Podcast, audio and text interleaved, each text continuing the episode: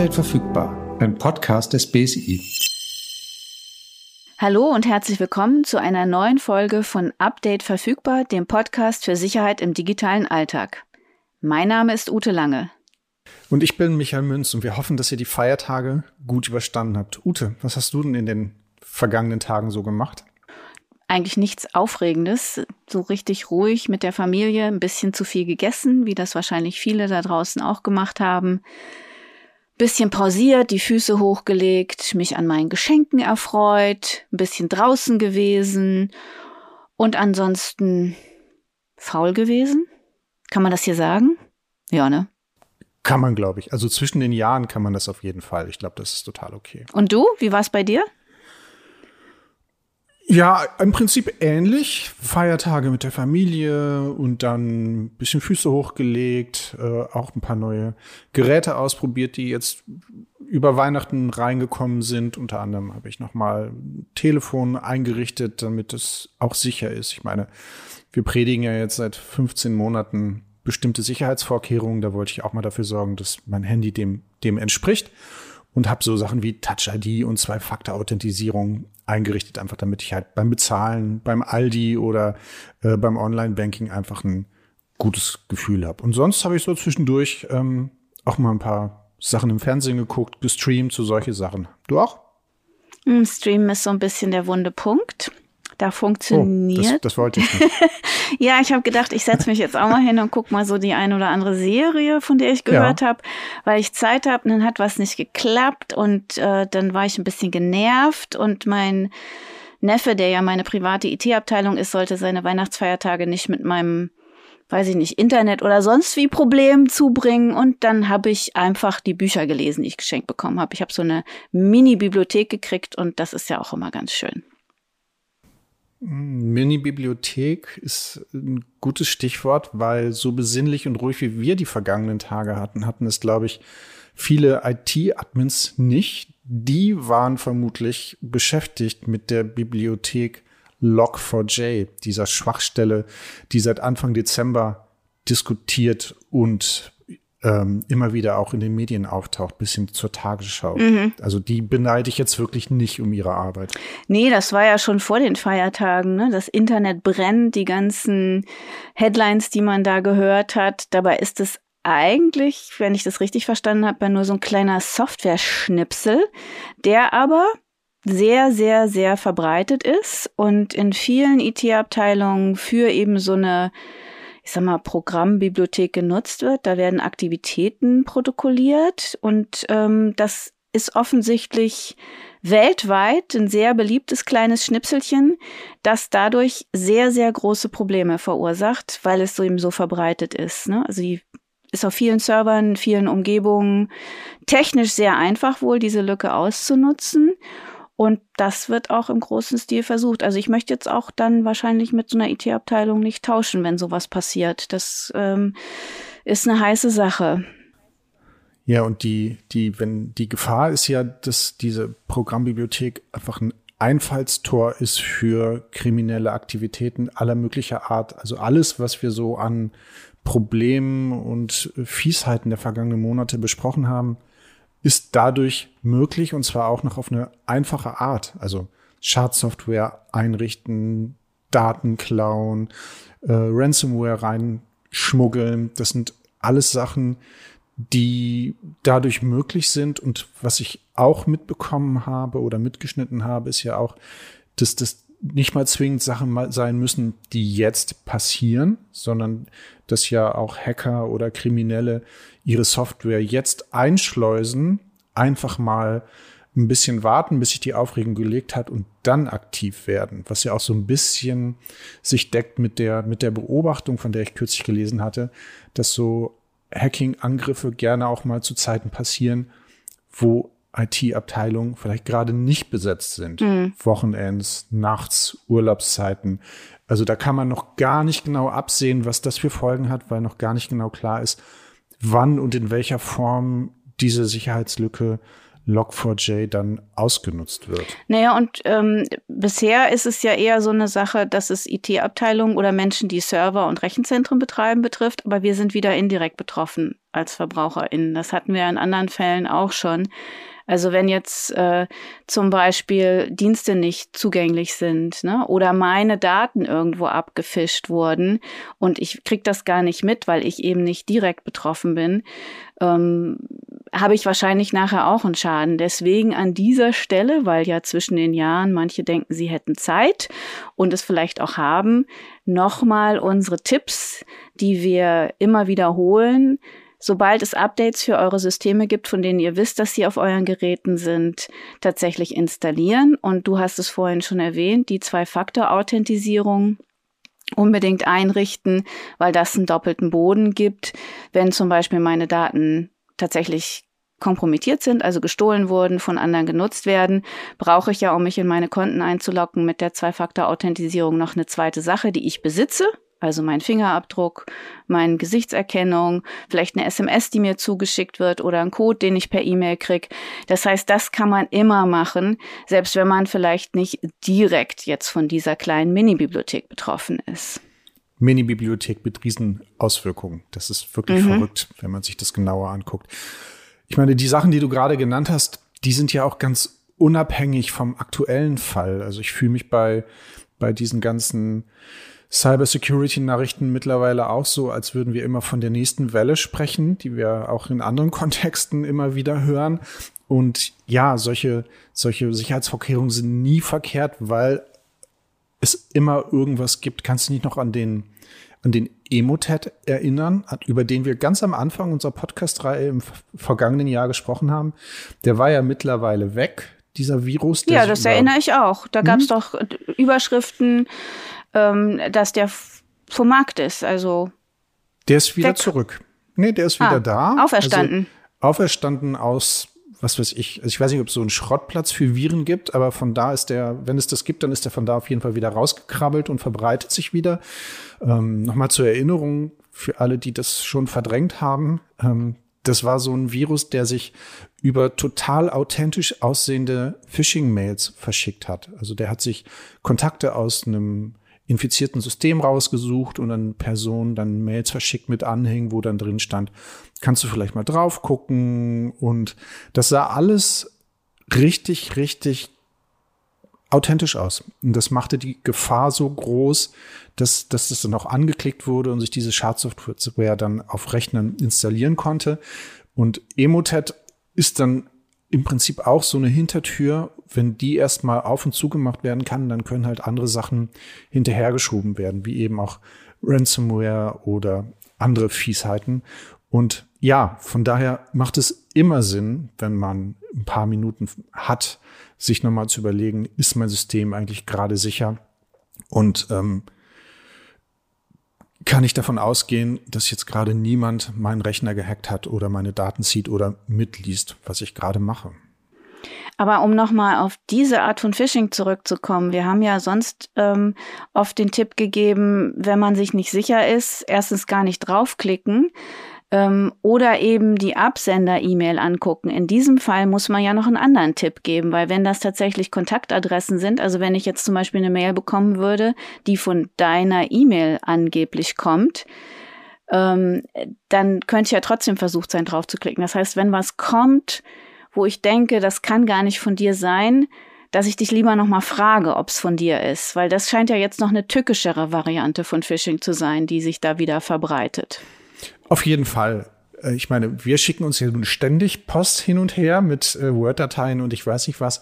Wenn da wirklich etwas kommt, was gerade nicht in unseren aktuellen Produktionsablauf passt, auf jeden Fall nachfragen. Und das ist so ein bisschen so eine Paranoia, die ich an mir auch jetzt festgestellt habe, dass ich immer denke. Das nennt man Vorsicht. In diesem Fall ist ah. es gesunde Vorsicht. Okay. Danke. Das beruhigt mich. ist schon mal gut.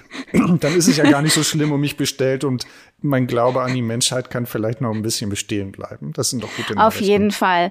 Allerdings, Vorsicht ist wirklich in vielerlei Hinsicht geboten. Es gab noch eine Nachricht, die mir aufgefallen ist jetzt mhm. in den letzten Wochen. Und zwar ähm, weisen wohl Jedenfalls stand das in der Überschrift Millionen Router-Sicherheitsmängel auf. Das ist aufgefallen, weil Computerexperten sich mal WLAN-Router genauer angeschaut haben. Das sind diese Dinge, die wir alle zu Hause stehen haben, ne? Jeder. Genau, jeder. Weil sonst kommst du nicht ins Netz und sonst kannst mhm. du viele Dinge, über die wir sprechen, gar nicht machen. Aber in, in so einem Test ist halt rausgekommen, dass es da schon Sicherheitslücken gibt. Also von geringfügig bis schwer. Es waren auch mehrere Hersteller, die getestet wurden.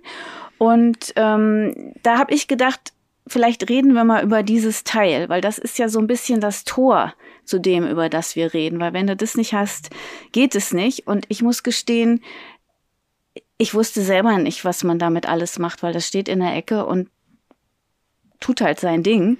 Aber mhm. was hältst du davon, dass wir das heute mal so ein bisschen näher beleuchten? Weil ich glaube ja, dass viele damit so umgehen wie ich.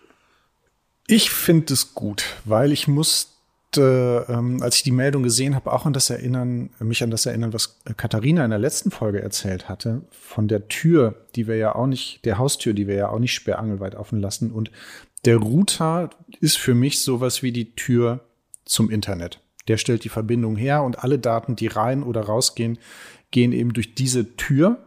Und von daher finde ich das auch total äh, schlüssig, dass wir uns bei allen Sicherheitstipps, die wir geben, auch mal so ein Teil angucken, was jeder mit Internet zu Hause stehen hat und einmal reingucken, was da drin ist. Das ist vielleicht gar nicht so verkehrt. Und dann mal schauen, was man damit alles machen kann, um das abzusichern. Naja, vielleicht haben ja auch andere Leute Weihnachten noch äh, neue Geräte geschenkt bekommen oder sich selber besorgt und wollen jetzt loslegen, wenn sie es noch nicht getan haben, könnte ja hilfreich sein. Ja, vielleicht hören die uns gerade auf dem neuen Handy was die Daten über den Router gezogen hat. Und ja, dann gucken wir doch mal, wie der Weg der Daten ist und was man damit so alles anstellen kann. Was im Router drin steckt, was wir nicht sehen und nicht hören, das war früher anders, ist das sogenannte Modem. Das ist ja so ein Dieses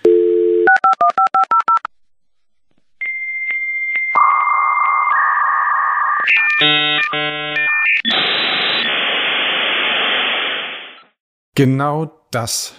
Ja, ich hatte ähm, mein Modem, mein erstes, bei einem Gewinnspiel einer Krankenkasse gewonnen, 1997, auch um diese Jahreszeit, zu Jahresbeginn. Und es war halt so eine, so eine kleine weiße Kiste, die ich in die Telefondose stecken musste und auf der anderen Seite mit meinem PC äh, Tower von Phobis, irgendwie bis zur Hüfte ging das Ding damals noch irgendwie hoch anschließen. Und dann musste ich so ein Programm starten, wo Telefonnummern hinterlegt waren. Dann hat, konnte ich zuhören, wie das Modem diese Telefonnummern gewählt hat. Dann hat auf der anderen Seite auch ein Modem abgenommen. Dann haben die beiden gesprochen und es ist dieses charakteristische Geräusch. Und wenn die beiden mit ihrer Unterhaltung fertig waren, dann war ich im Internet drin. Mit einem Gerät für den Zeitraum, in dem diese Verbindung stand. Weißt du, dieses 24 Stunden Internet permanent überall verfügbar. Das hatten wir damals ja alles gar nicht. Ich hatte halt ein Gerät im Internet für einen bestimmten Zeitraum, wo dann meine Telefonleitung auch besetzt war. Und das war halt, ich bin im Internet drin. Wie, wie wo, wo Boris Becker das früher immer in dieser Werbung gesagt hat, er sei im Internet drin. Dieses Ding, dieses Modem hört und sieht man heute gar nicht mehr. Das ist im Router mit drin und äh, arbeitet versteckt, aber das Prinzip ist dasselbe. Es stellt die Verbindung zum Internet her, aber nicht mehr für ein Gerät, sondern für ein Netzwerk. Ja, wir wollen ja auch heute nicht mehr jedes Mal, wenn wir ins Internet wollen, dieses Kabel da in die Buchse stecken. Ich erinnere mich auch. Das sind ja Geschichten aus unserer Jugend, an die sich viele überhaupt nicht erinnern, die es anders gewöhnt sind. Das heißt, jetzt gibt es diesen Router, in dem alles drinsteckt, weil wir haben ja auch alle mehr als ein Gerät. Ne? Wir wollen ja, dass äh, unser Fernseher läuft. Wir haben vielleicht einen internetfähigen Staubsauger, du nicht, da haben wir drüber gesprochen. Da du wolltest verhindern, dass genau Nein. deine Daten abgesaugt werden. Aber es gibt Spielzeuge, es gibt Kaffeemaschinen, es gibt eben, wie gesagt, die, die Handys, es gibt Rechner, es Thermostate. gibt äh, Steuer. Ja, Steuerung von Rollladen. Also wir haben ja auch über Smart Home gesprochen. Das heißt, das ist jetzt alles in diesem kleinen Gerät. So groß sind die gar nicht. Ich habe mir meinen nochmal angeguckt. Und es funktioniert eben auch heute kabellos.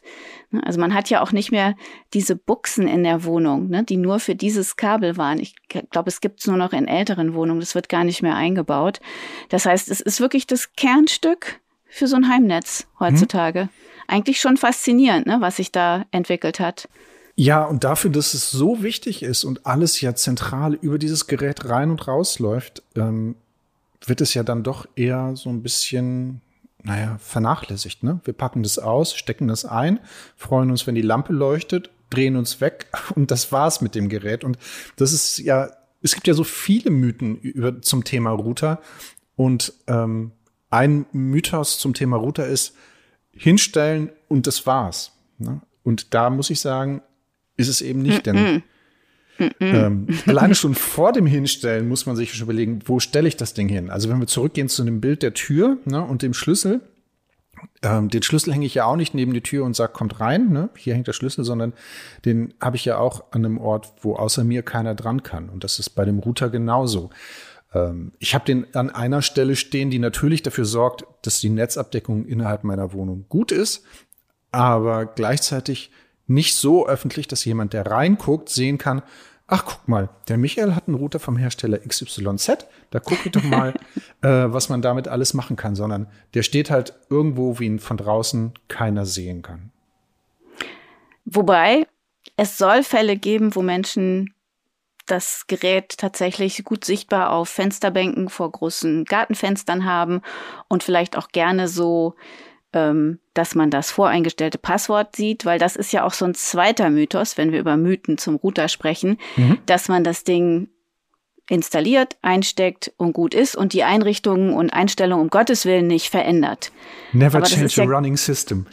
Genau, und genau das ist der Fehler, weil das ist ja ein ganz wichtiger Punkt. Du hast so ein Gerät, das ist voreingestellt, ja.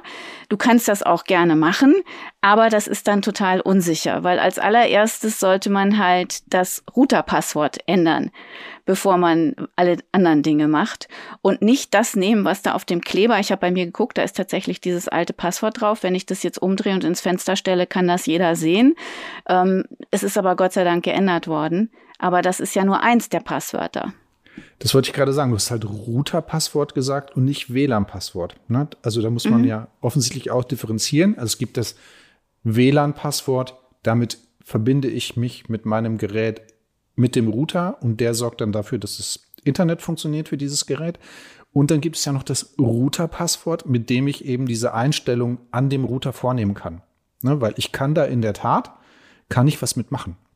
Ich kann mhm. einen Browser öffnen, aus der Gebrauchsanleitung einen Link ablesen, über den ich die Oberfläche dieses Routers aufrufen kann. Ich logge mich da ein und dann habe ich halt alle möglichen äh, Funktionen, die ich da einstellen kann. Unter anderem eben, was du jetzt gerade schon richtig erwähnt hast, die Passwörter ändern, die dort hinterlegt sind.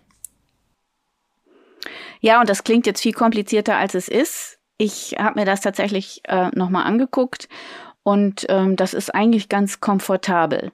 Und es lohnt sich ja, das haben wir in anderen Fällen auch schon gesagt, vielleicht einmal ein bisschen Zeit zu investieren, um das dann sicher zu machen und nicht im Nachhinein das Nachsehen zu haben. Das heißt also, man darf die Einstellung an einem neu gekauften Router ändern, man soll es sogar, weil man sie auf sich verändern soll. Und bei Passwörtern nicht das nehmen, was da drauf steht und den Aufkleber irgendwo an den Rechner hängen oder an die Haustür. Das ist so ein bisschen wie mit dem Schlüssel. Und ähm, gerne eben auch alles immer wieder updaten, updaten, updaten, weil ein zweiter Mythos oder dritter, wir sind ja schon bei drei, drei. ist, ich, wenn der einmal eingerichtet ist, muss man damit nichts mehr machen. Nee, im Gegenteil. Sollte man schon. Auf jeden Fall. Also auch für Router gilt Updates fahren, immer aktualisieren, um Sicherheitslücken zu schließen, weil, das haben wir ja gerade am Anfang auch nochmal besprochen, es kommt immer, also irgendeine Sicherheitslücke ist halt leider immer da. Es gibt immer was Neues, wo man gucken muss, ähm, bin ich für die aktuellen Schwierigkeiten gewappnet? Kennt mein Router die? Hat der Hersteller Updates zur Verfügung gestellt, die dafür sorgen, dass aktuell bekannt wordene Sicherheitslücken geschlossen werden. Also da auf jeden Fall immer dranbleiben und sehen, dass der Router aktuell ist und weiß, was er machen soll.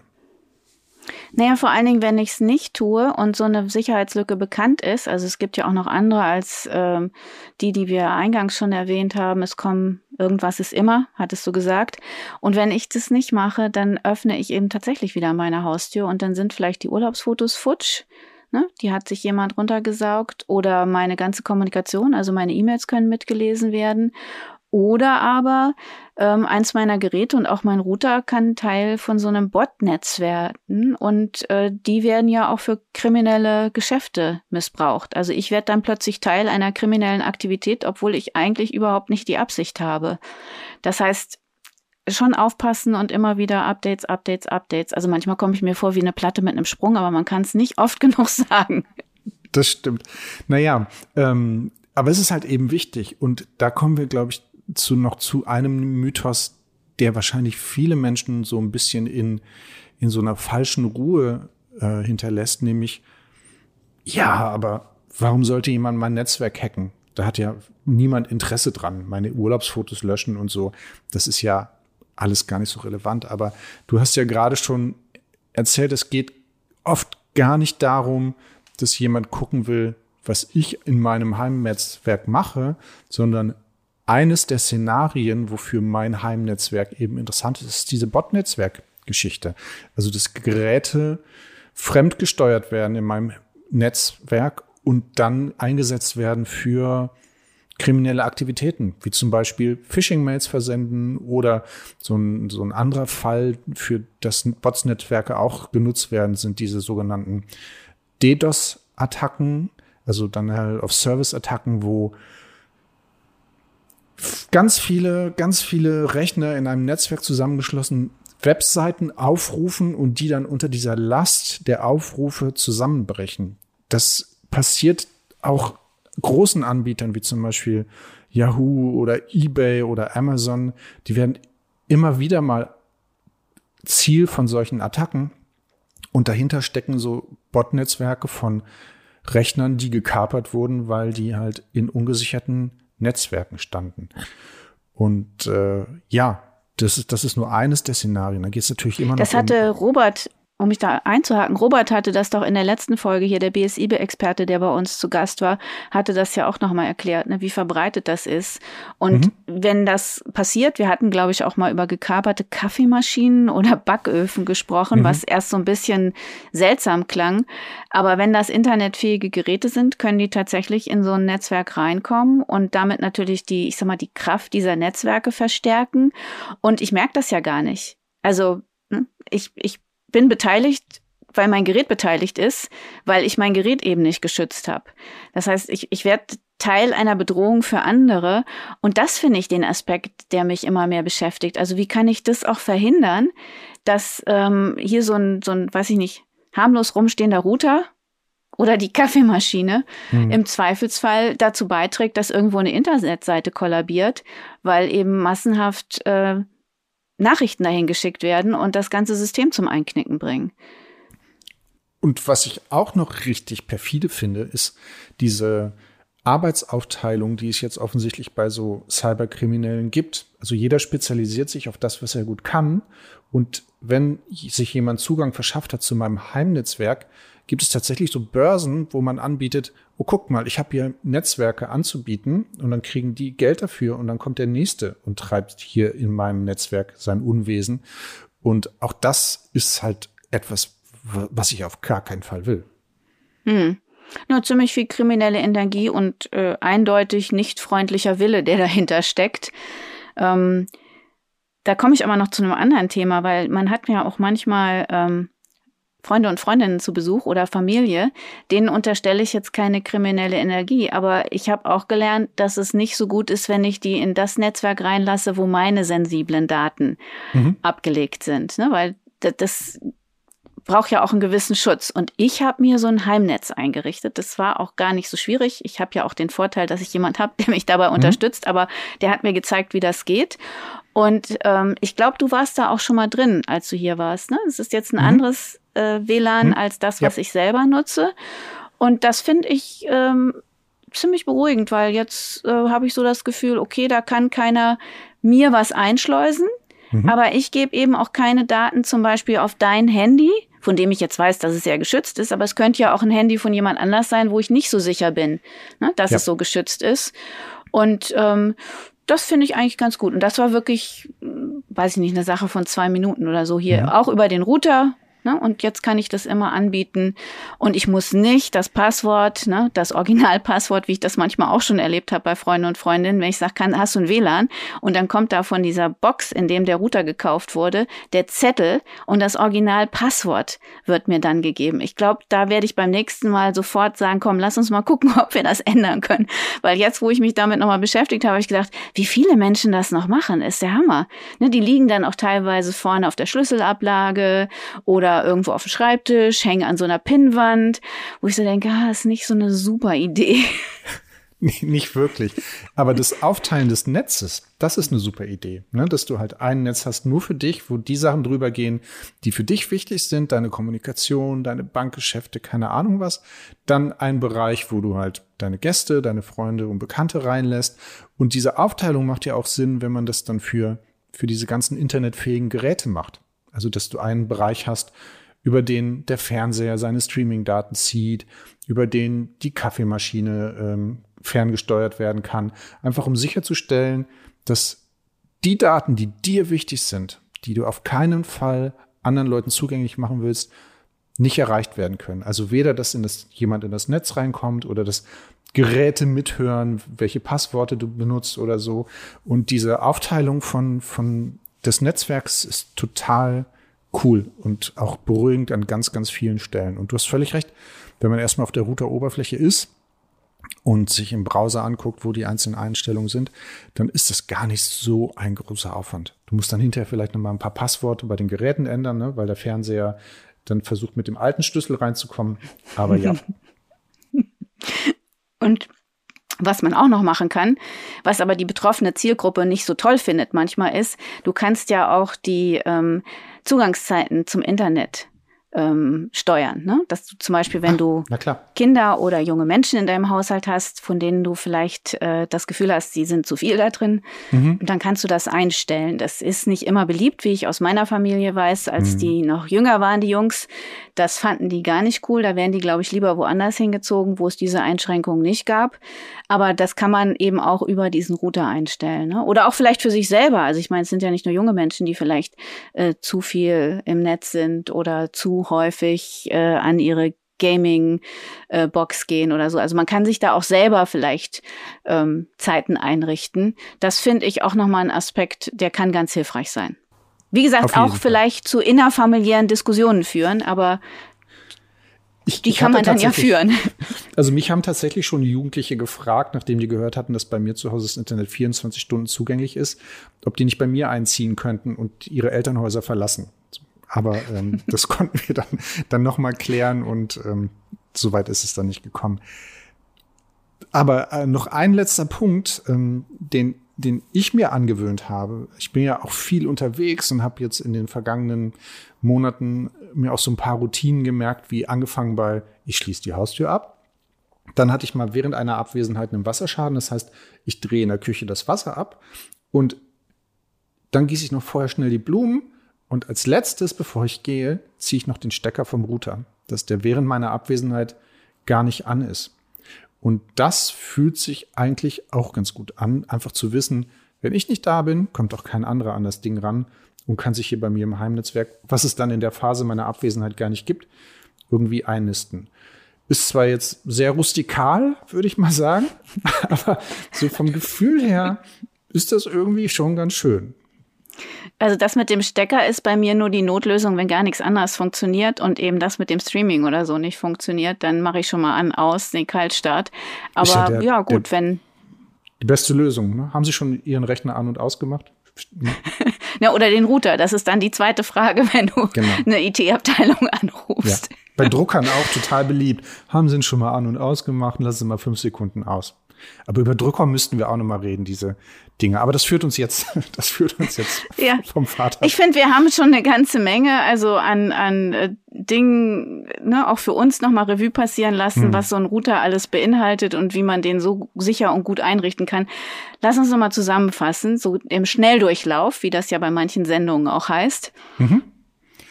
Gut, also, dann nehme ich mal dir die Platte ab, leg sie auf und sag, Updates, Updates, Updates und individuelle Passwörter. Auf jeden Fall sowohl für den Zugang ins WLAN-Netz als auch für den Zugang zur Router-Konfiguration. Okay, dann wo stellt man dieses Gerät hin? Ja nach Möglichkeit nicht offen sichtbar. Das wäre mhm. sonst wie den Hausschlüssel vorne dranhängen. Oder es gibt tatsächlich Leute, die haben den ja unter so einem kleinen Blumentopf oder so. Das sehe ich immer mal wieder. Ne? Das ist, und alle in der Nachbarschaft wissen das. Mhm. Aber das kann eben auch schief gehen. Mhm. Ne? Und genauso ist es mit dem Router. Nicht, nicht ans Fenster stellen und nicht zeigen, welches, welches Fabrikat und am besten das Passwort noch nach vorne, mhm. dass man es sehen kann. Ja. Und dann noch die, die, die was anspruchsvolleren Maßnahmen wie das Heimnetz in Bereiche aufteilen, das sensible Daten nicht an der Kaffeemaschine abgefangen werden können. Oder dass jemand, mhm. der wirklich Zugang zu meinem Netzwerk gefunden hat, gar nicht in den Bereich kommt, der sensibel ist. Mhm. Also doch so genug zu tun für diese ruhigen Tage zwischen den Jahren, wie man sie nennt, oder vielleicht auch dann nach dem Silvesterkater oder bevor es in der ersten, zweiten Januarwoche wieder ein bisschen turbulenter zugeht. Vielleicht ist der ein oder andere Tipp für euch dabei gewesen. Wie gesagt, es lohnt sich auch seinen Router mal näher anzuschauen und ähm, weitere Informationen dazu gibt es dann wie immer in den Show Notes. Und weitere Informationen auch zu Log4j, ähm, der, der Schadstelle oder der, der Sicherheitslücke, die bei vielen IT-Admins jetzt wahrscheinlich für weniger besinnliche Tage gesorgt hat. Die gibt's auch auf der, der Webseite des BSI. Auch zu Emotet hatte ich da noch was gesehen. Ähm, auch da kann man dann ruhig mal drauf gucken, weil die Themen bleiben uns wahrscheinlich erhalten. Wir melden uns dann wieder im neuen Jahr mit der nächsten Folge. Und bis dahin würden wir uns freuen über Likes oder Follows auf den Plattformen, auf denen ihr Updates verfügbar hört. Und so verpasst ihr nämlich keine Folge. Und wir freuen uns, wenn ihr uns sagt, dass euch unser Podcast gefällt. Und wie immer gilt, kontaktiert uns gerne über die Plattform des BSI auf Facebook, Instagram, Twitter sowie YouTube. Und wir nehmen auch gerne E-Mails entgegen. Unter welcher Adresse, Michael? Willst du die nicht sagen? Ich, ich, ich sag sie die gerne. nie stolperfrei raus. Dann versuche ich es nochmal. Also bsi at bsi.bund.de. Super. Und wir freuen uns auch über diese Art von Post auf diesem Weg. Bis wir uns im nächsten Jahr dann wieder hören, wünschen wir euch alles Gute, einen guten Start und ähm, bleibt gesund. Tschüss. Ja, tschüss, bis bald.